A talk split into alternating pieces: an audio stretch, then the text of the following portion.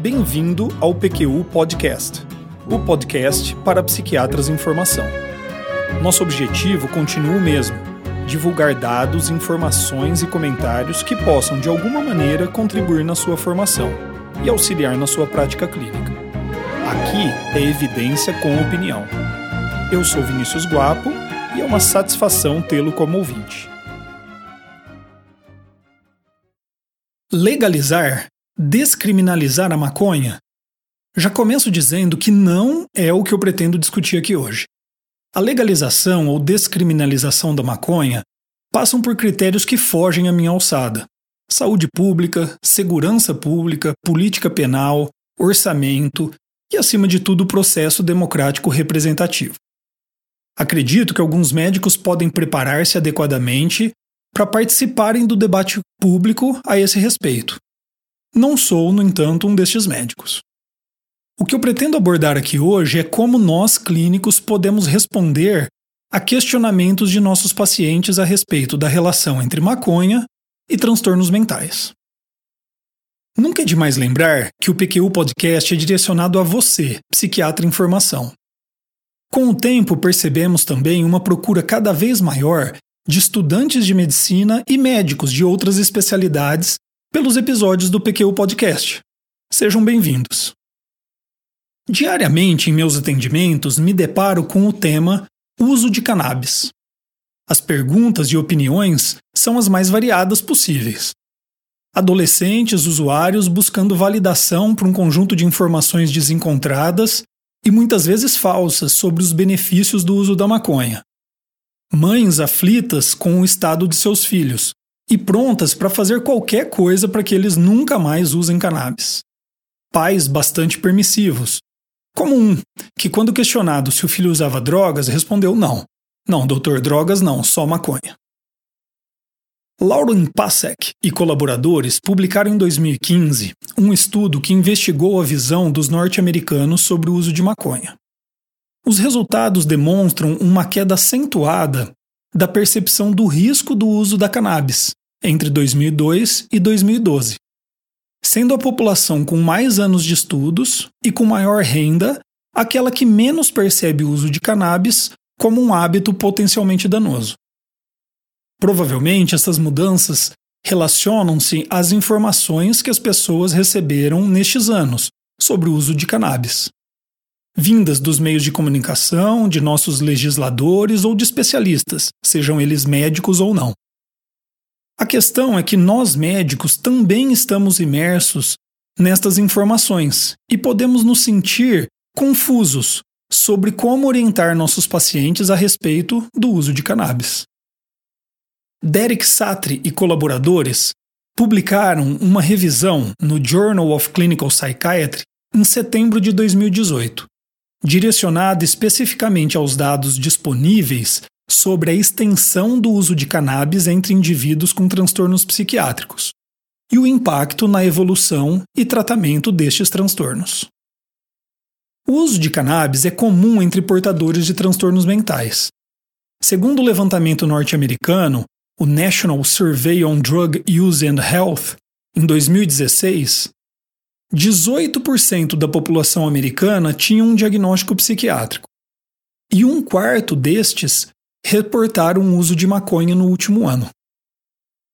Em uma coorte de pacientes diagnosticados com transtorno depressivo maior, publicado por True e colaboradores em 2016, 37% relatavam o uso de cannabis no mês anterior à entrada no estudo. E essa prevalência é parecida em estudos com pacientes diagnosticados com esquizofrenia ou transtorno bipolar, como mostrou Bahoric e colaboradores. No Brasil, o uso de cannabis parece ser menor do que nos Estados Unidos, como mostrou Jungmann e colaboradores em publicação de 2010. Mas a prática diária entrevistando pacientes parece confirmar os dados americanos sobre a relação de cannabis e transtornos mentais. O uso de cannabis tem sido associado a sintomas depressivos, ansiosos e psicose, especialmente em jovens, além de prejuízos cognitivos e síndrome amotivacional. Volkow e colaboradores, em revisão publicada em 2016, mostram que o uso precoce e pesado de cannabis aumenta o risco do jovem desenvolver um transtorno decorrente desse uso, o que parece até óbvio. Ou ainda um transtorno pelo uso de outras substâncias, confirmando aí o que já foi chamado de efeito porta de entrada. E ainda prejuízos em funções cognitivas críticas ao aprendizado e desenvolvimento. Memória, velocidade de processamento, raciocínio crítico e até mesmo na medida de QI, por exemplo.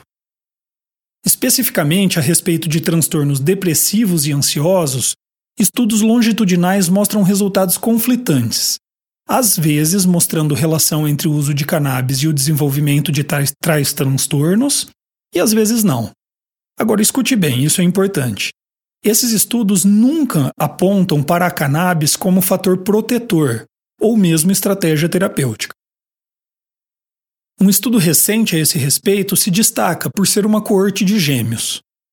Descrito no artigo publicado por Agral e colaboradores em 2017, este estudo associa o uso frequente de cannabis com maior risco para depressão e até mesmo ideação suicida. Derek Satri e colaboradores, em sua revisão, concluem, aspas, em conjunto, os achados sugerem que a cannabis desempenha um papel no aparecimento de transtornos depressivos e ansiosos, e ainda que os sintomas possam piorar com o seu uso. Moore e colaboradores, em 2007, publicaram uma revisão que demonstra uma relação clara entre o uso de cannabis e o risco de psicoses, particularmente quando o uso se iniciou em idade precoce, antes dos 16 anos. Além disso, evidências publicadas por Mullin e colaboradores sugerem que adultos em primeiro episódio psicótico que conseguem parar de usar cannabis têm um melhor prognóstico quanto à ocorrência de sintomas psicóticos e de seu desempenho social a partir do primeiro episódio. No caso do transtorno bipolar, as evidências sobre a relação com o uso de cannabis são menos robustas, mas também apontam na direção de um pior desfecho. Então, quando um paciente me pergunta se usar maconha faz mal, eu respondo sem hesitar com um sonoro sim. A partir desse momento, começo a mensurar o tamanho do interesse dele nas informações que eu tenho para dar, não querendo parecer desesperado em convencê-lo a não usar maconha. Sigo com as informações que acabei de descrever sobre a associação do uso da maconha com prejuízos do funcionamento do indivíduo, como déficit cognitivo e síndrome amotivacional.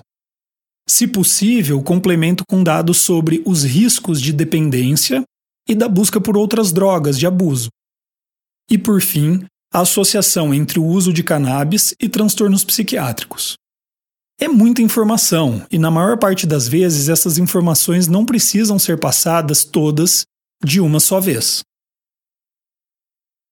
Outra questão muito comum particularmente entre adolescentes e adultos jovens, é se a cannabis ajuda a tratar alguns sintomas psiquiátricos, particularmente insônia e ansiedade. A minha resposta é que, em termos médicos, não. Logo explico que alguns pacientes podem encontrar alívio de alguns sintomas com o uso da cannabis, mas os riscos simplesmente não valem os possíveis benefícios, pelo menos com o que a literatura nos mostrou até hoje. Como apontaram Derek Satra e colaboradoras, abre aspas novamente, enquanto as evidências sugerem que a redução no uso problemático de cannabis pode ter um impacto positivo em uma gama variada de sintomas psiquiátricos, na pesquisa sobre o uso de cannabis no tratamento de transtornos psiquiátricos, o que é notável é a completa ausência de ensaios terapêuticos. Aqui vale lembrar ainda que o uso de cannabis não pode ser confundido com o uso terapêutico do canabidiol e de outros canabinoides. Estes, sim, parecem ter um uso promissor, mas ainda em fase experimental, sem evidências suficientes no momento para seu uso clínico e generalizado em transtornos psiquiátricos. O uso de cannabis foi associado também a piores resultados no tratamento de transtornos psiquiátricos por relacionar-se a baixa adesão ao tratamento. Em meio a resultados muitas vezes conflitantes, há um achado muito robusto. O uso de cannabis relaciona-se com pior adesão a antipsicóticos.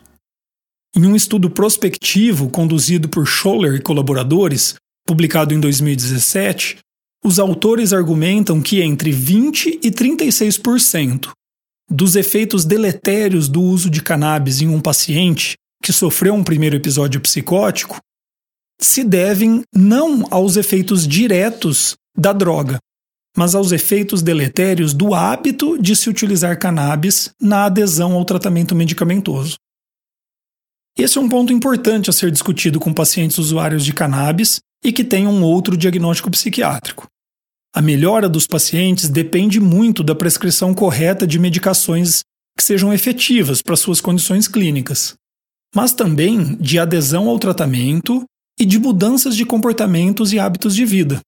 O uso de cannabis certamente é um obstáculo a isso.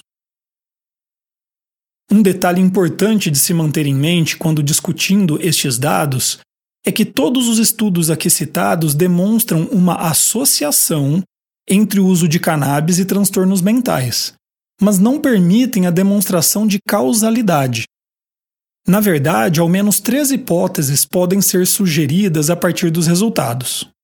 1. Um, a de causalidade, ou seja, o uso de cannabis leva ao desenvolvimento de transtornos mentais, ou ao menos piora seus sintomas, devido aos seus efeitos diretos no sistema nervoso central.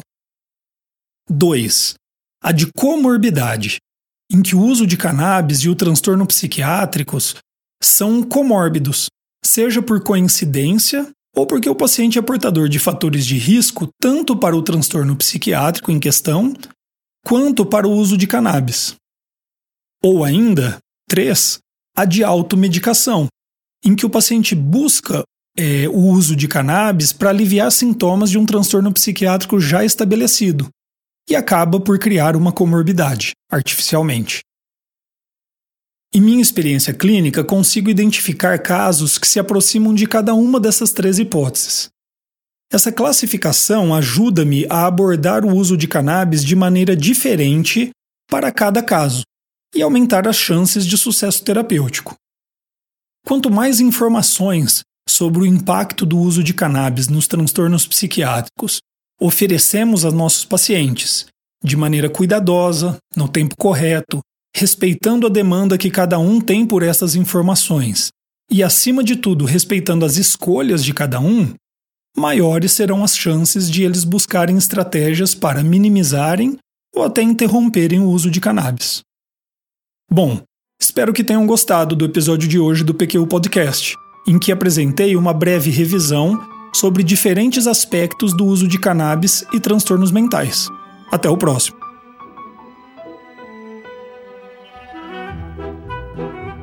Opiniões, dúvidas, questionamentos? Participe do nosso grupo no Facebook. Lá há espaço para discussões conosco e com outros ouvintes. Assine o feed do podcast.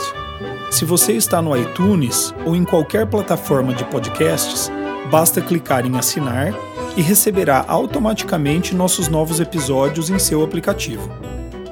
Visite nosso site www.pqpodcast.com.br. Lá você terá acesso a todos os episódios que já foram ao ar, com as referências citadas em cada um deles, organizados por data, autor e sessão.